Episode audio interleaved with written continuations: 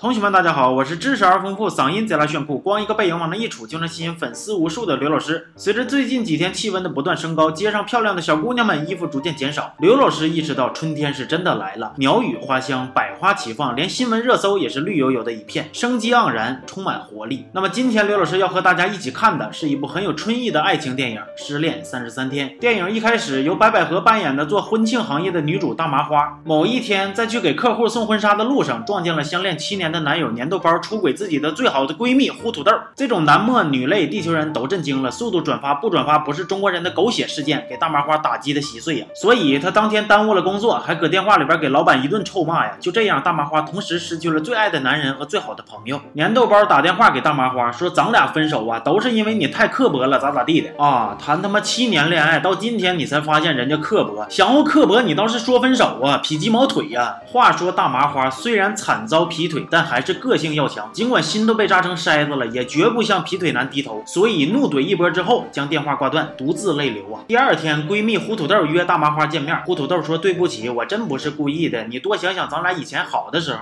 啊。”快闺蜜男票这种缺德事儿你都能干，还不是故意的？嗯呐，你是静影的。大麻花说：“你快别逼逼了，我一寻思咱俩以前，我心里就犯膈应。”转天，大麻花和工作搭档由文章扮演的粉条子一起去见一个客户，英姿飒爽、年轻有为的富一代红。烧肉和金玉其外、口音古怪的矫情女鸡蛋糕，大麻花被鸡蛋糕的各种奇葩需求给整晕倒了。粉条子送她回家，还体贴的做了晚饭。失恋到第五天，大麻花感觉状态不好，想请假。老板说：“你前两天刚把我好顿埋汰，把我骂的跟孙子似的，现在还舔着脸要请假。”但是老板不但没开除他，还带他吃了一顿非常豪华的午餐，把他当做自己的女儿一样的安慰，说这失恋呢也没啥大不了的，时间能带走一切烦恼。是啊，时间能带走，可是大麻花这表已经不走。大麻花和粉条子再一次受到鸡蛋糕那清奇脑回路的折磨，敷衍过去之后，大麻花一个人来到了当年和粘豆包约会的地方，触景生情，多喝了两杯，迷迷糊糊间，本能的选择拨打粘豆包的电话。俩人再次相见，粘豆包的几句话触动了大麻花的心灵，就开始回想，是不是自己真的有些地方做的不好啊？终于在出租车开走的一刹那，所有心灵防线彻底崩塌，咔咔一顿追呀，狼狈不堪的想要挽回这段感情。这个时候，粉条子及时出现，非常温柔的问他：“麻花，我。”有一个嘴巴子，不知道当山不当山呢。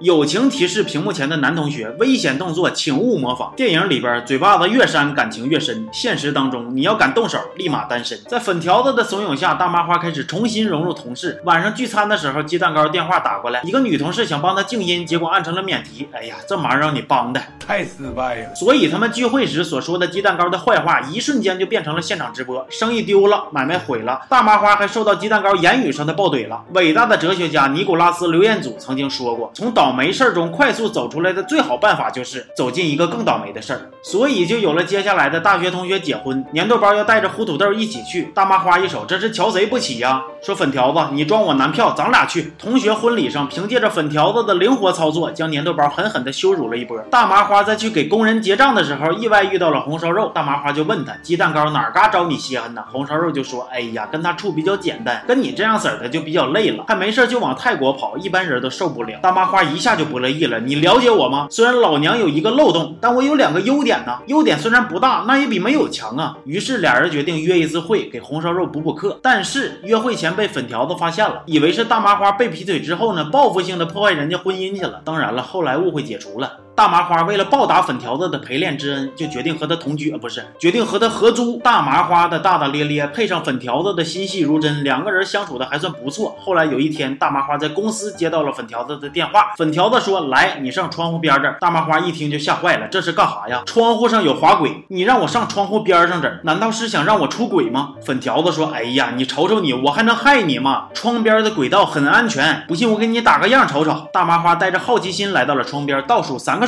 窗外的霓虹灯突然亮了起来。就这样，在失恋的第三十三天，他们各自都迎来了理想的结局。这部电影我还是非常喜欢的，仿佛是有一种独特的魔力，把内心的灰暗一扫而去，取而代之的是眼前一片生机盎然的绿意。演员阵容也是人才济济，各自为新闻热搜贡献出微薄之力，仿佛是担心网友看着看着出戏，就都只好在生活中也发挥着出色的演技。八仙过海，各显其能，换着班的给大伙带来出其不意。我没有别的意思，同学们不要借题发挥，我相信咱们之间应该有这种心照不宣的默契，否则将来报道出现了偏差，哎，小心我告诉你们一个小秘密。行吧，这期就到这儿吧，我们下期见。